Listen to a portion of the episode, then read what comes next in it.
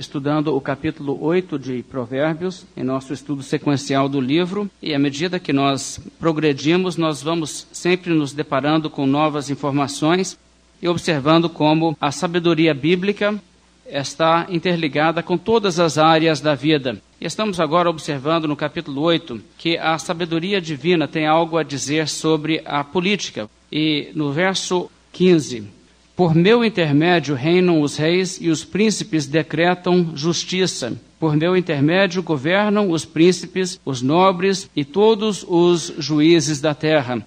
A Bíblia está aqui destacando que a justiça é fruto também da sabedoria, especialmente por parte daqueles que estão investidos de autoridade. E vamos observar também alguns dos provérbios que se encontram ao longo do livro que voltam a esse tema. Eu li com os irmãos semana passada esses textos. Hoje nós vamos ler apenas alguns deles, recordando e procurando entender a mensagem da palavra de Deus em alguns deles. Provérbios 14, 34. A justiça exalta as nações, mas o pecado é o opróbrio dos povos. 28, 28. Quando sobem os perversos, os homens se escondem, mas quando eles perecem, os justos se multiplicam. 29, 2. Quando se multiplicam os justos, o povo se alegra. Quando, porém, domina o perverso, o povo suspira. 28, 12.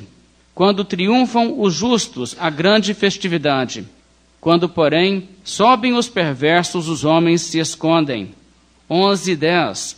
No bem-estar dos justos exulta a cidade, e perecendo os perversos, há júbilo. 28, 15. Como leão que ruge e urso que ataca, assim é o perverso que domina sobre um povo pobre. 28, 16. O príncipe falto de inteligência multiplica as opressões, mas o que aborrece a avareza viverá muitos anos. 29, 4. O rei justo sustém a terra, mas o amigo de impostos a transtorna. 28, 2. Por causa da transgressão da terra, Mudam-se frequentemente os príncipes, mas por um sábio e prudente se faz estável a sua ordem. 20 e 28. Benignidade e verdade preservam o rei, e com benignidade sustém ele o seu trono. 29 7. Informa-se o justo da causa dos pobres, mas o perverso de nada disso quer saber. 29 14. O rei que julga os pobres com equidade firmará o seu trono para sempre. 14, 28. Na multidão do povo está a glória do rei, mas na falta de povo, a ruína do príncipe. Estes provérbios estão todos relacionados de alguma forma com o governo de um país.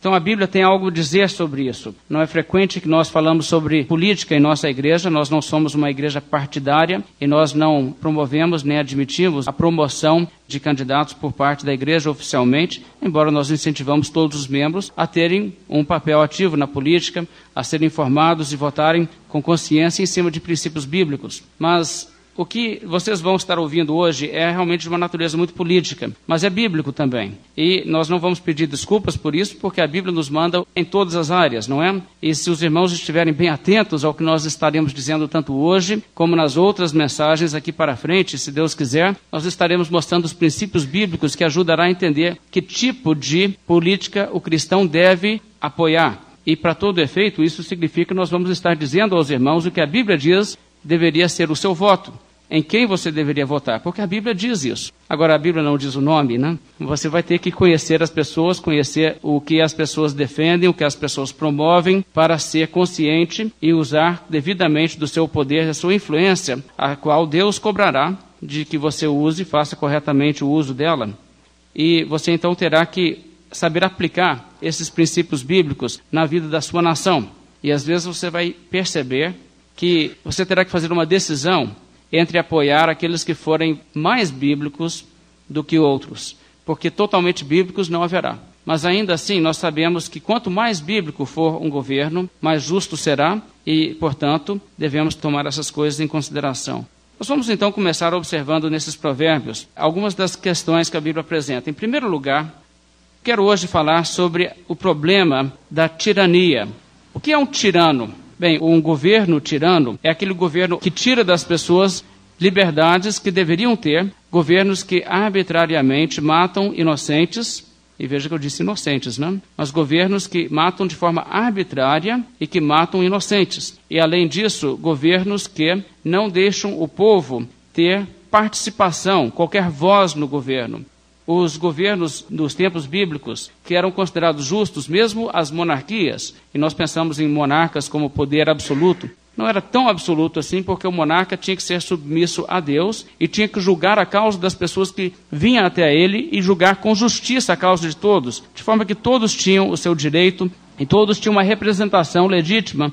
E quando você tem um governo que não respeita esse tipo de coisa, você tem um governo tirano, um governo abusivo, a Bíblia nos mostra que esse é um dos grandes males que o mundo tem, inclusive que traz males de natureza social, como a guerra, as revoluções e coisas desse tipo. Observe aqui esses provérbios a partir do 28, 15, que está aí diante dos irmãos. Aqui a Bíblia diz: Como leão que ruge e urso que ataca, assim é o perverso que domina sobre um povo pobre. Veja bem, aqui é retratado o tirano, o perverso que domina sobre um povo pobre. E por que, que o povo é pobre? É por causa da política que ele implementa no país. E aqui você tem então um tirano que não dá a seu povo nenhuma folga para respirarem, e ele é de fato violento, agressivo. A Bíblia diz como um leão que ruge, um urso que ataca. Agora, quando a Bíblia retrata dessa maneira, o que se deve fazer em relação a um urso que está atacando uma vítima indefesa? Bem, você tendo condições para isso, você deveria interferir nos planos do urso, né? E você deveria matar o urso, inclusive. É implícito em alguns textos bíblicos que tiranos podem legitimamente ser combatidos. Pode-se fazer guerra contra tiranos e pode-se fazer rebelião contra tiranos. E isso é uma realidade que a Bíblia reconhece. E vocês vão observar nos textos aqui que a culpa das rebeliões, das revoluções e de coisas dessa natureza, quando existe um governo que é realmente opressor, a culpa é do governo opressor e não daqueles que se rebelam. E Deus coloca a culpa aos pés deles, tanto pela rebelião do povo, como pelas mortes que podem acabar ocorrendo num país onde existe uma revolta. Veja os versos 28, 16 e a seguir.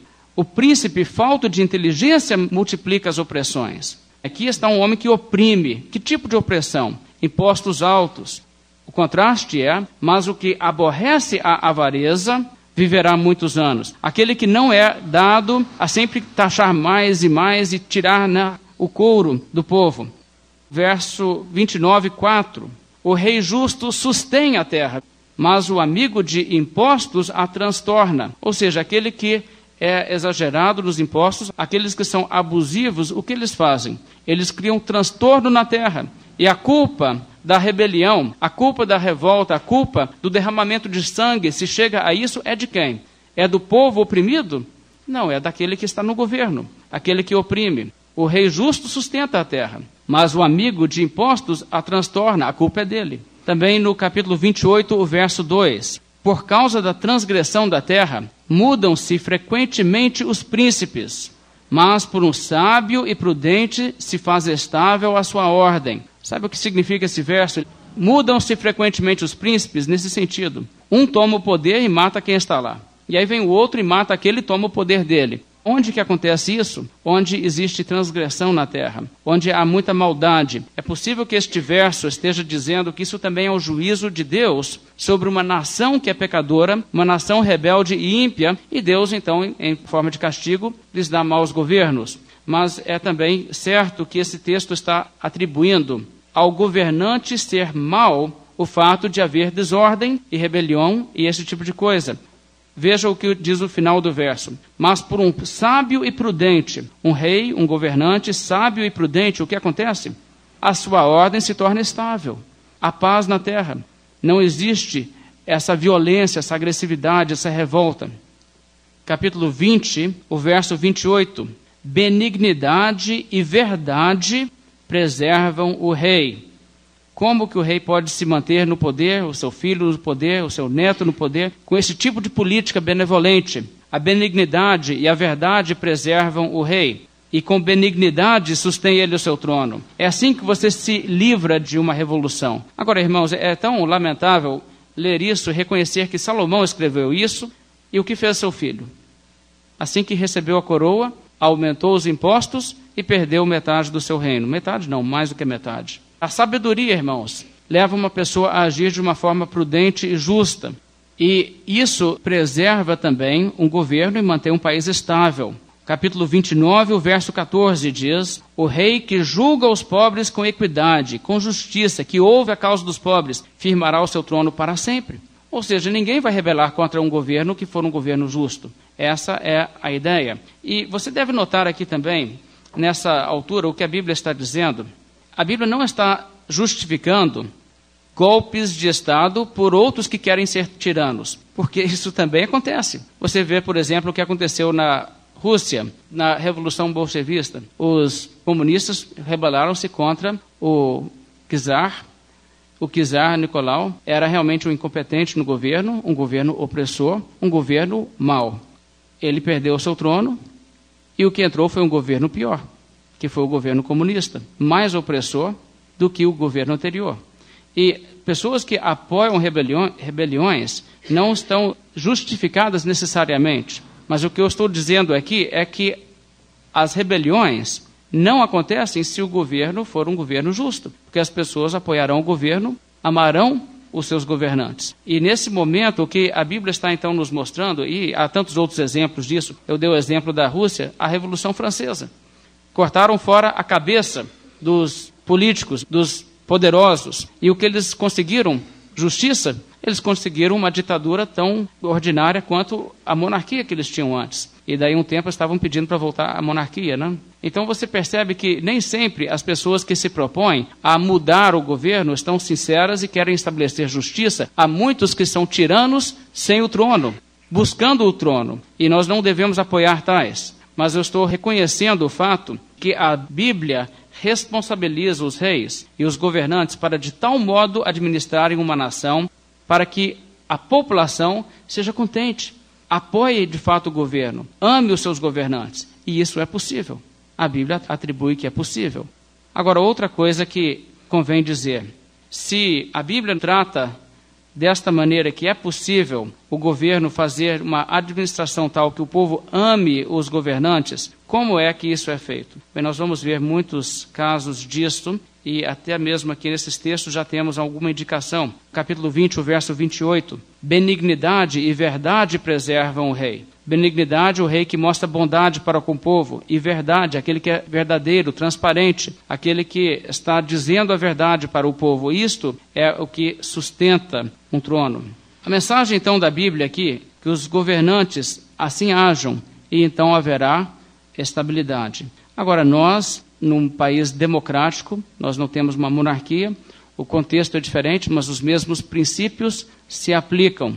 E de que modo se aplicam os princípios? Ora, até mesmo aqueles que são eleitos em voto popular devem procurar demonstrar essas coisas que a Bíblia está dizendo para beneficiar a população, mostrar benignidade coisas dessa natureza. E se fizerem assim, tipicamente terão reconhecimento disso. Nem sempre, existem muitas coisas na política aí, nós sabemos disso, mas tipicamente é isso que acontece. Se uma pessoa estiver agindo de uma forma que beneficie de fato a sua nação, venha haver algum reconhecimento disso, e isso, inclusive, faz com que o seu mandato se prolongue por mais um mandato.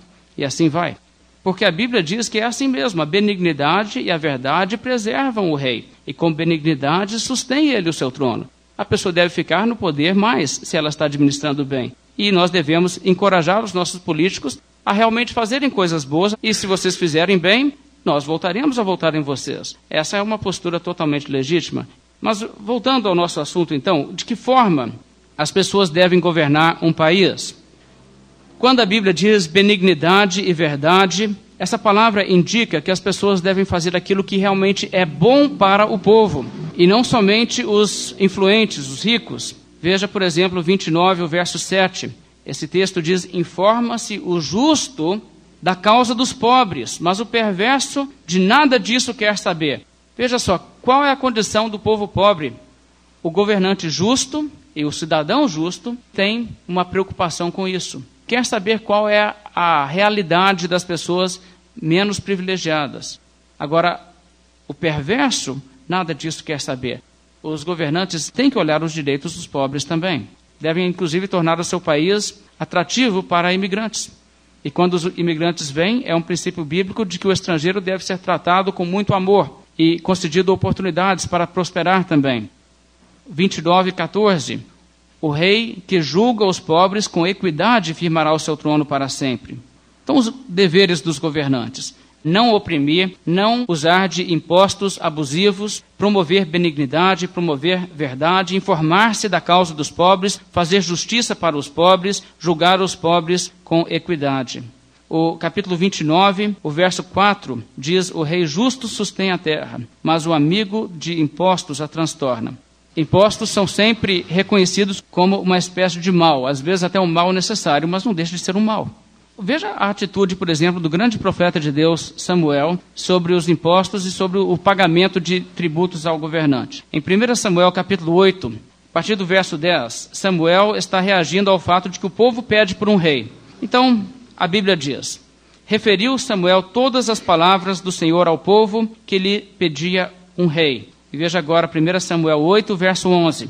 E disse: Este será o direito do rei que houver de reinar sobre vós. Ele tomará os vossos filhos e os empregará no serviço dos seus carros e como seus cavaleiros, para que corram adiante deles. E os porá uns por capitães de mil e capitães de cinquenta, e outros para lavrarem os seus campos e ceifarem as suas mestes, e outros para fabricarem suas armas de guerra e o aparelhamento de seus carros. Tomará as vossas filhas para perfumistas, cozinheiras e padeiras. Tomará o melhor das vossas lavouras e das vossas vinhas e dos vossos olivais e o dará aos seus servidores. As vossas sementeiras e as vossas vinhas dizimará para dar aos seus oficiais e aos seus servidores. Também tomará os vossos servos e as vossas servas, e os vossos melhores jovens, e os vossos jumentos, e os empregará no seu trabalho. Dizimará o vosso rebanho, e vós lhe sereis por servos. Então, naquele dia, clamareis por causa do vosso rei que houverdes escolhido. Mas o Senhor não vos ouvirá naquele dia Porém, o povo não atendeu à voz de Samuel e disse: Não, mas teremos um rei sobre nós, para que sejamos também como todas as nações. O nosso rei poderá governar-nos, sair adiante de nós e fazer as nossas guerras.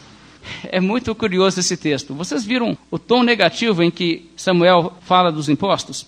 Ele diz: Olha, vocês estão pedindo um rei, mas vocês não sabem bem o que vocês estão pedindo. Vocês depois vão amargar a boca e vocês vão clamar a Deus: Senhor, Deus é muito imposto. E Deus vai dizer: ah, Pois é, você que escolheu. A Bíblia vê isso como um mal. Que ele tomará dos filhos, das filhas, para trabalharem na sua corte, para trabalharem no exército, para serem capitães e para ir adiante dos carros e tudo isso. A Bíblia está reconhecendo: olha, o rei terá direito de recrutar pessoas, empregar pessoas. Como que ele vai pagar por tudo isso? Ele vai pegar das suas vinhas da sua sementeira, da sua plantação, para poder pagar as pessoas que trabalham a seu comando. A Bíblia está aqui dizendo não somente que os governantes têm direito de recolher impostos, eles têm um direito de ter um exército para organizar o país, para preservar o país, e nós temos um exército e uma polícia, é na verdade uma forma diferente de dividir as coisas. Naquela época era só o exército que fazia o trabalho da polícia também, mas é tudo no conceito assim de manter a ordem. Essas coisas são funções legítimas pelas quais os governantes têm direito de taxar o povo, inclusive para ter uma corte, vamos dizer assim, do rei. A Bíblia reconhece que os políticos, os governantes, têm o direito de não somente ter um bom salário, como também ter os assessores e as pessoas ao seu lado para desempenharem bem o seu trabalho. A Bíblia está reconhecendo isso aqui. A Bíblia está dizendo, olha, tendo um rei, então ele vai ter tudo isso. A Bíblia diz isso está no direito também. A partir do momento que você tem um governo, você tem que ter não somente onde a pessoa vai morar, mas o local onde vai trabalhar, você tem que ter embaixadas e é necessário pagar por isso. E a Bíblia reconhece isso. Então isso não pode ser realmente motivo de queixas, isso é parte.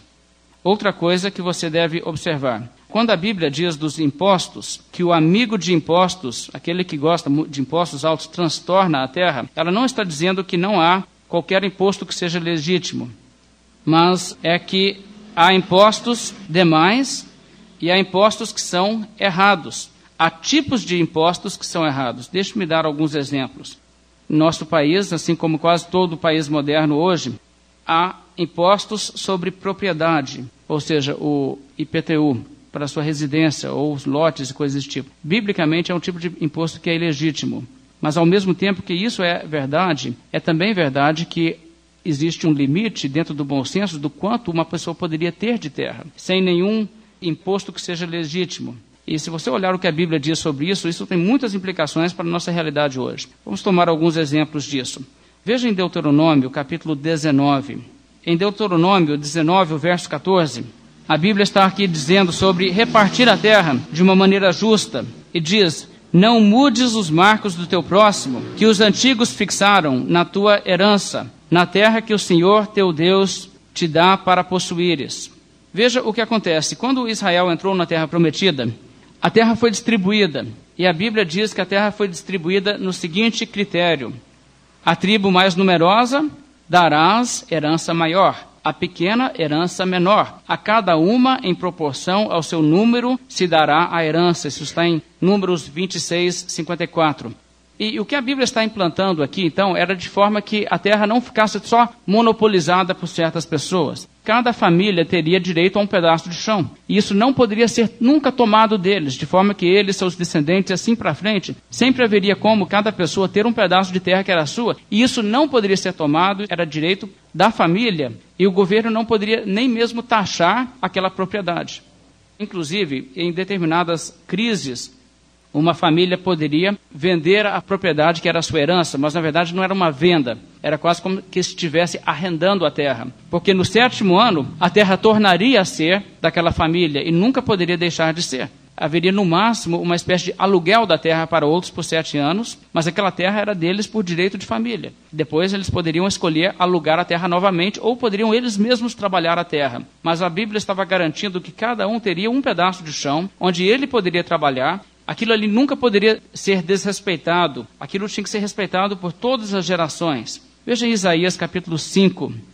No tempo em que Isaías viveu, essa lei que Deus colocou no Pentateuco já estava totalmente esquecida. Na prática, algumas pessoas estavam engolindo a terra que era a herança das outras famílias. E a Bíblia adverte, capítulo 5 de Isaías, verso 8. Ai dos que ajuntam casa a casa, reúnem campo a campo, até que não haja mais lugar e ficam como únicos moradores no meio da terra. A Bíblia condena isso. E a Bíblia então está dando a entender claramente que um governo justo não permitiria isso.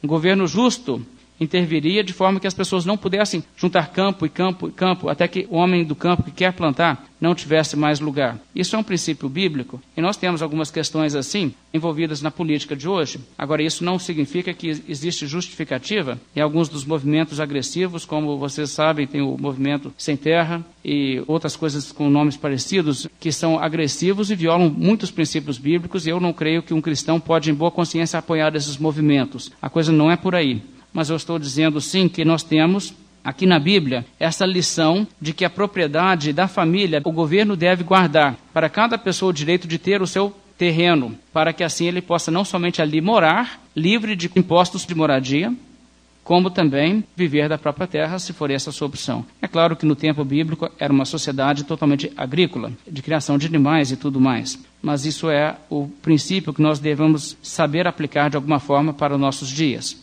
Agora, num país democrático, muitas vezes os impostos nada mais são do que uma maneira da maioria pilhar os bens de outros, especialmente os ricos, quando as pessoas estão sempre querendo taxar mais e mais e mais os ricos. Os ricos pagam mais impostos do que os pobres no Brasil. E as pessoas às vezes querem cada vez mais dificultar e punir o sucesso e a prosperidade. Quando isso acontece, o problema muitas vezes se dá de que essas pessoas começam a sair de debaixo daquele sistema e procurar outro lugar onde eles podem trabalhar, onde os impostos não são tão cruéis. E isso prejudica a nação muito mais do que se eles ficassem pagando impostos aceitáveis, impostos que não fossem abusivos.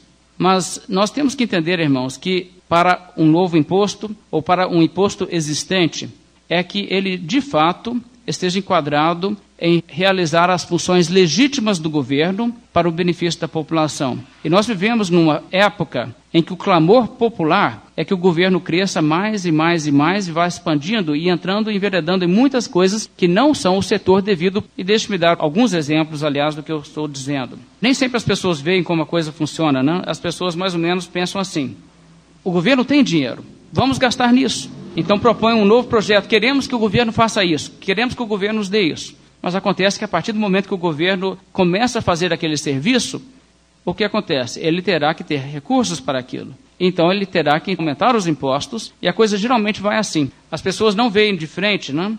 Você quer mesmo que o governo faça isso, vocês terão que pagar tanto. A coisa não funciona muito assim. A coisa funciona assim. Nós queremos o serviço. Elege aqueles que propõem fazer o serviço e eles então levantam os impostos. E como os impostos são espalhados assim pelo país, nós não sentimos muito peso, né? Ficamos bem à vontade achando assim: ah, do meu bolso vai sair um centavo ou dois só a mais por dia, né? Mas o que acontece na verdade é que todo o dinheiro que é tirado do setor privado prejudica a economia do país.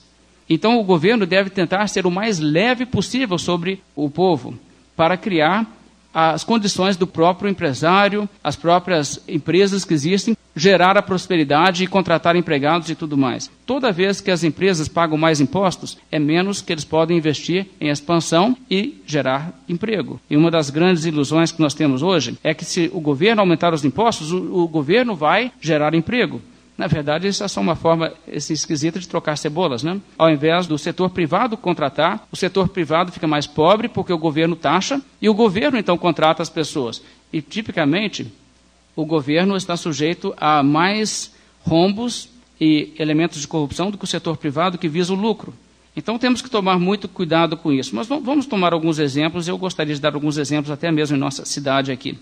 As pessoas querem que o governo patrocine muitas coisas, como, por exemplo, a festa no Parque das Exposições, onde as pessoas têm não somente ali o Parque das Exposições com gado e tudo aquilo, mas também tem os eventos musicais e tudo mais. E sempre as pessoas querem que o governo pague por isso. A prefeitura tem que pagar, a prefeitura tem que pagar.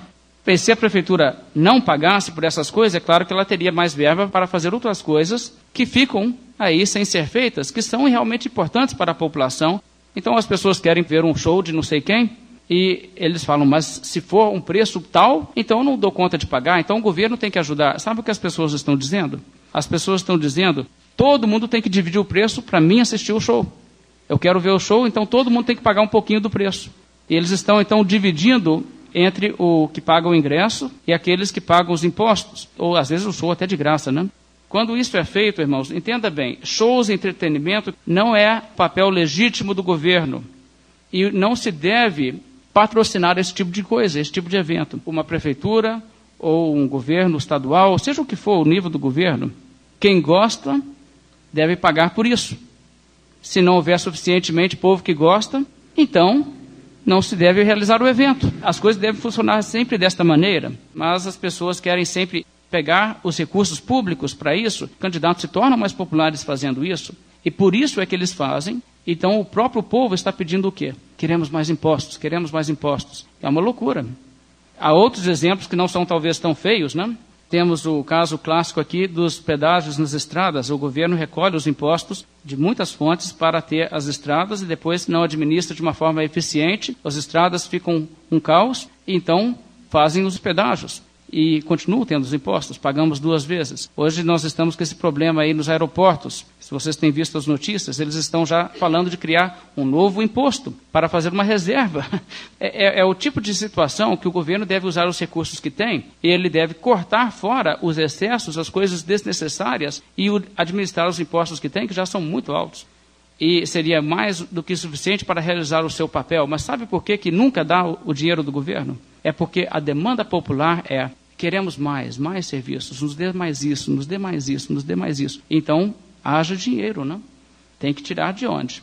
Assim os impostos sobem. Então, como eu disse semana passada, os eleitores é que são responsáveis pelos impostos nesse país muito mais do que os governantes, porque os governantes, se tomassem a postura que deveriam tomar e cortassem os benefícios, entre aspas, que dão à população, que não é o papel do governo fazer, haveria um grande clamor. Esses políticos estão nos tirando isso e tirando isso, antes nos davam tudo isso. Eu vi uma propaganda na televisão um dia de um evento artístico, uma coisa de dança, Palácio das Artes, e no final da propaganda dizia assim: mais um benefício que o governo federal traz para você. Não, não é um benefício que o governo federal traz para você, é mais um benefício, se você quiser chamar de benefício, que o governo federal está obrigando você a pagar por ele. Entende? Essa é a questão. Então você tem que começar a, a, entender que há um papel legítimo e um papel ilegítimo para os impostos. Agora, eu tenho realmente um sentimento tão misturado em relação a nosso país, porque nosso país é um país de um governo bom, em muitos aspectos ele traz muitos benefícios, mas temos que também criticar aquilo que não está certo. Comparando o nosso país com outros países, nós não teríamos o melhor de todos os governos, mas também estamos longe de ter o pior mas nós temos realmente do que nos queixar e reclamar. Então, esse tipo de coisa é o que a Bíblia está mostrando transtorna a terra, o amigo de impostos. Então, a coisa tem que mudar. Os impostos teriam que abaixar num país como o Brasil para que a coisa funcionasse de uma forma bíblica. Um determinado escritor fez a seguinte observação sobre democracia e como está vinculado nossos votos com os nossos impostos. Ouça o que ele disse, isso é muito sábio. A democracia é sempre temporária em natureza. Se isso é verdade ou não, eu não sei. Mas é o que ele disse. A democracia é sempre temporária em natureza. Ela simplesmente não consegue existir como uma forma permanente de governo. Uma democracia continuará a existir até a hora em que os leitores descobrirem que eles podem votar para si benefícios generosos às custas dos fundos públicos. Deixe-me repetir essa linha, é muito importante isso. Uma democracia continuará a existir até a hora em que os eleitores descobrirem que eles podem votar para si benefícios generosos às custas dos fundos públicos. A partir desse momento, começa a degeneração. A maioria começará a votar pelos candidatos que lhes conferirem mais benefícios utilizando os recursos públicos. O resultado será que a democracia desabará e provavelmente será seguida por um regime autocrático. Só porque uma maioria vota não quer dizer que uma coisa é certa. Digamos que no nosso país tivéssemos um grupo bem pequeno de pessoas, bem pequeno mesmo, talvez uns 100 indivíduos no país, que tivessem, somente eles, de uma forma legítima, uma grande fortuna. Eles tivessem essa fortuna, mas eles são poucos, são 100 se a maioria descobrisse essas pessoas têm essa fortuna toda, nós podemos, como maioria, votar por candidatos que farão uma lei que confisca os bens deles e divide tudo para a gente, dá um pouquinho para cada um, porque eles têm muito. E eles fizessem isso, o que aconteceria? Nada mais do que um furto legalizado. Legal na justiça humana, mas não na justiça divina. E é isso que nós estamos fazendo em nosso país hoje, quando estamos votando sempre assim. Queremos que tire de quem tem para nos dar benefícios gratuitos. Então, os impostos podem ser necessários para determinadas coisas, mas só são justificados quando, de fato, eles estão sendo empregados para coisas necessárias no papel do governo para o bem coletivo, para a proteção do povo. E se o governo se disciplinar a não se envolver em questões que não cabe ao governo fazer, se ele fizer somente aquilo que lhe cabe, então ele não cobrará tantos impostos, haverá prosperidade na sociedade e os problemas econômicos serão amenizados. Mas a carga tributária alta é uma fonte de toda espécie de males no país. Então, isso é uma coisa que nós temos que reconhecer. Eu creio que hoje o, o povo quase que idolatra o governo. Nós queremos um Estado que nos dê as coisas de graça? Muitas vezes é isso. Quais são, então, as funções legítimas de se empregar os impostos nós já vimos que os impostos são legítimos para manter um exército, para manter o próprio governo e se informar da causa dos pobres, julgar os pobres com justiça, porque nunca deixará de haver pobres, até porque as pessoas são responsáveis por muitos dos seus próprios problemas. Há pessoas que são vítimas dos erros de outros, há pessoas que são vítimas dos seus próprios erros. Mas vamos olhar algumas coisas que a Bíblia nos mostra um governo deve fazer em relação ao problema da pobreza. Veja em Deuteronômio, no capítulo 16 o verso 18. Veja um dos deveres que o governo tem e uma das finalidades legítimas dos impostos. Juízes e oficiais constituirás em todas as tuas cidades que o Senhor teu Deus te der, entre as tuas tribos, para que julguem o povo com reto juízo. Não torcerás a justiça, não farás acepção de pessoas, nem tomarás suborno. Porquanto o suborno cega os olhos dos sábios e subverte a causa dos justos. A justiça seguirás, somente a justiça. É, essas palavras são bem interessantes. O que a Bíblia está dizendo é que um governo bíblico deve ter juízes em cada cidade para estabelecer justiça, que inclusive olhe o direito do pobre. E como você faz isso? Bem, em primeiro lugar, para que isso aconteça em nossa sociedade hoje, é para isso, irmãos, que o governo tem juízes pagos dos nossos impostos, advogados pagos para inclusive atender qualquer pessoa que não tiver dinheiro para o seu próprio advogado. E essas coisas são legítimas. Agora ainda tem muita coisa para melhorar no judiciário, mas não deve haver distorção da justiça contra o pobre. Sabe como você consegue assegurar isso no mundo de pecadores caídos? É criando uma proteção muito segura para os juízes e para os promotores e para os advogados do Estado, pagá-los tão bem que seja realmente interessante ser um advogado do Estado, da promotoria pública e pessoas que estão trabalhando para defender aqueles que não têm o seu direito. É uma triste realidade que nós temos hoje. Muitas causas são perdidas porque as pessoas não têm os melhores advogados à disposição porque lhes falta dinheiro. É um mal que precisa ser corrigido. Então, esse é um lado onde os impostos devem ser empregados. Também vemos no capítulo 19 de Levítico. As pessoas devem contribuir do que elas ganham para amenizar a pobreza de outros? Sim, irmãos, isso é legítimo dentro da razão e do bom senso.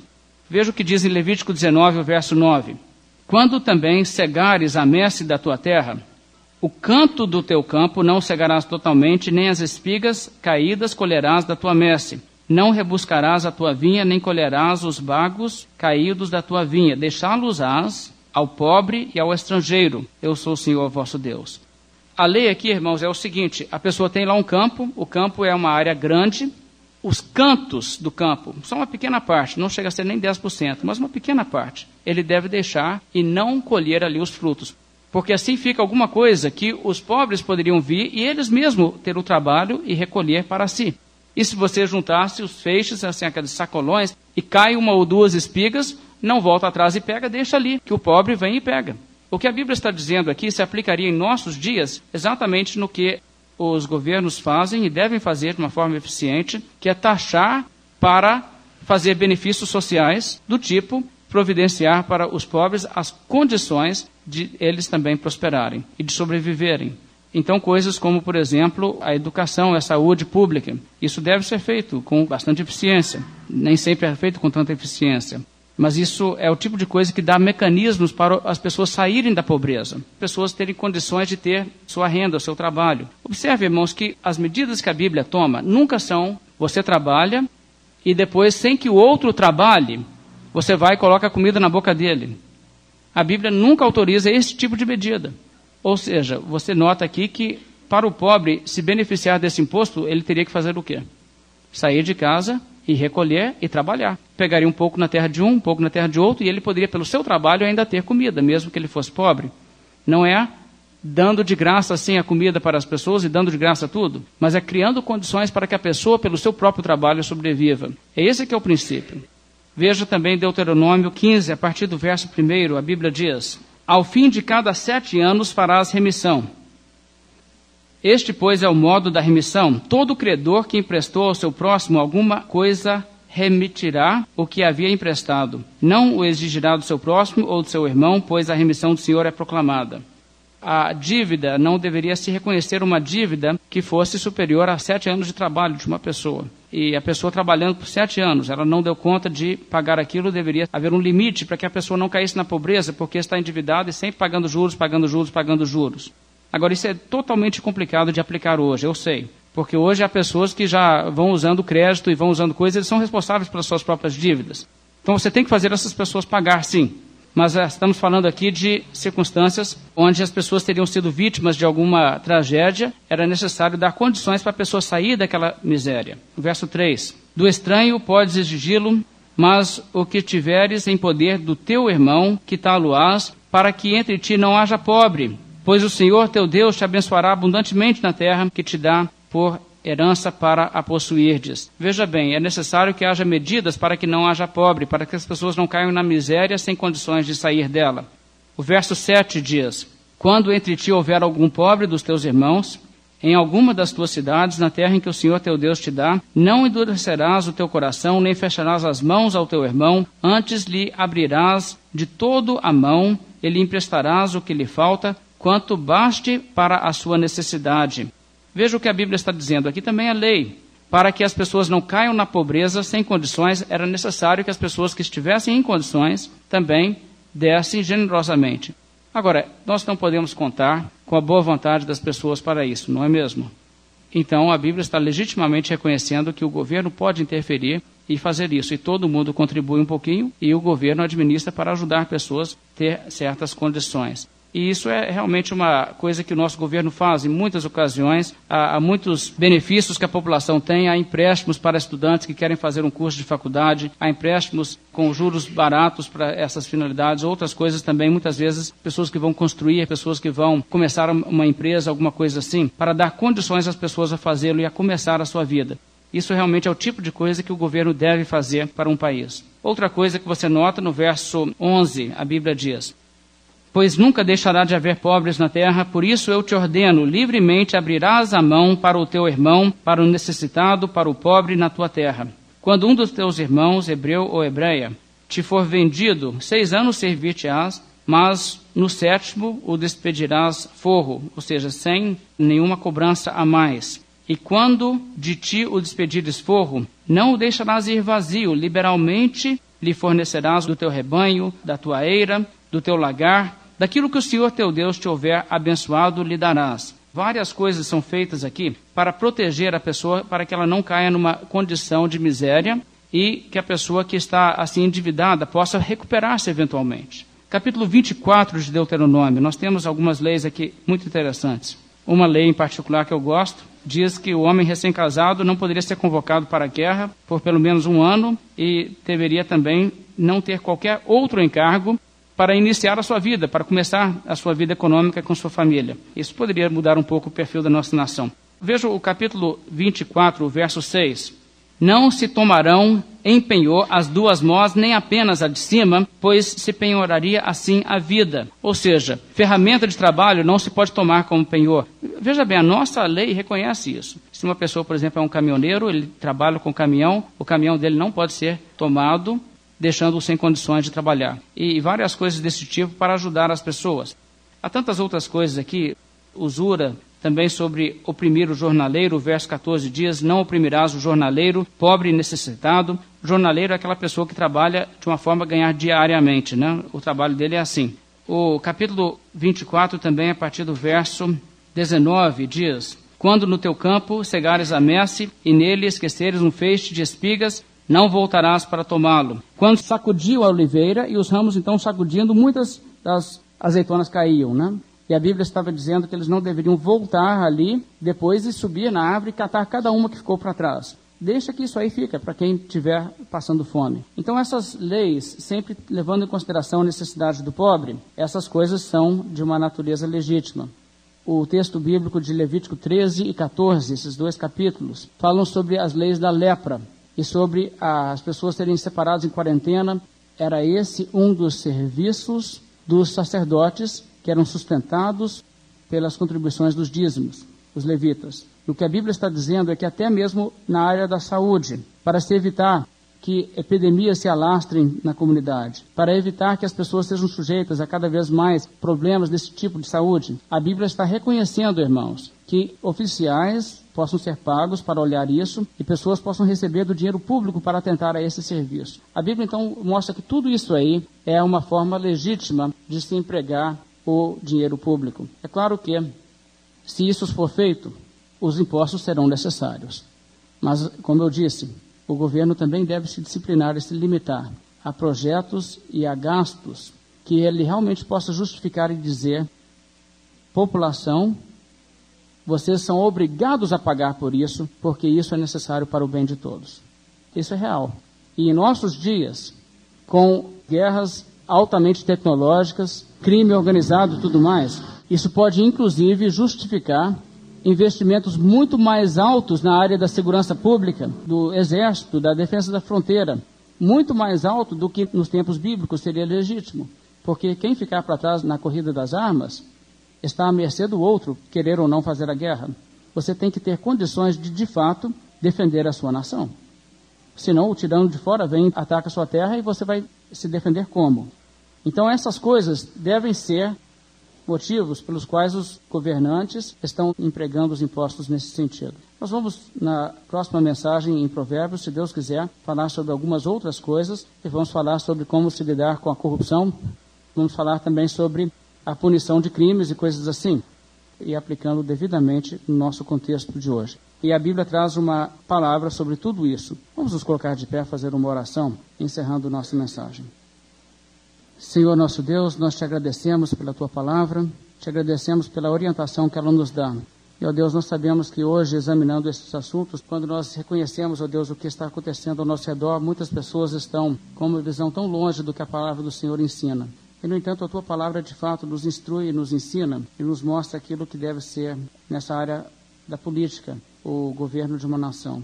Nós pedimos que possamos compreender, ó Deus, o que a tua palavra ensina primeiramente. E após isso, ó Deus, nós pedimos que o Senhor nos dê sabedoria e discernimento para saber aplicar esses princípios em nossa realidade, para que sejamos sábios, para que sejamos responsáveis. E não permita, ó Deus, que pequemos nem pela ignorância e nem pela omissão, mas que sejamos também, ó Deus, na qualidade de cidadãos brasileiros responsáveis de exercitar a sabedoria bíblica. Nós te pedimos isso em nome do Senhor Jesus. Amém.